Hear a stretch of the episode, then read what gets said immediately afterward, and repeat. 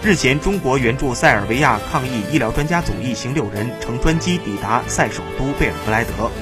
随专机同机抵达的还有中国政府紧急筹集的十几吨防疫物资，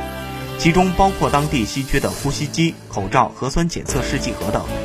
在塞尔维亚首都贝尔格莱德，塞尔维亚总统武切奇在欢迎中国援助塞尔维亚抗疫医疗专家组的仪式上致辞。武切奇与中国专家一一碰着，表示热烈欢迎和由衷感谢。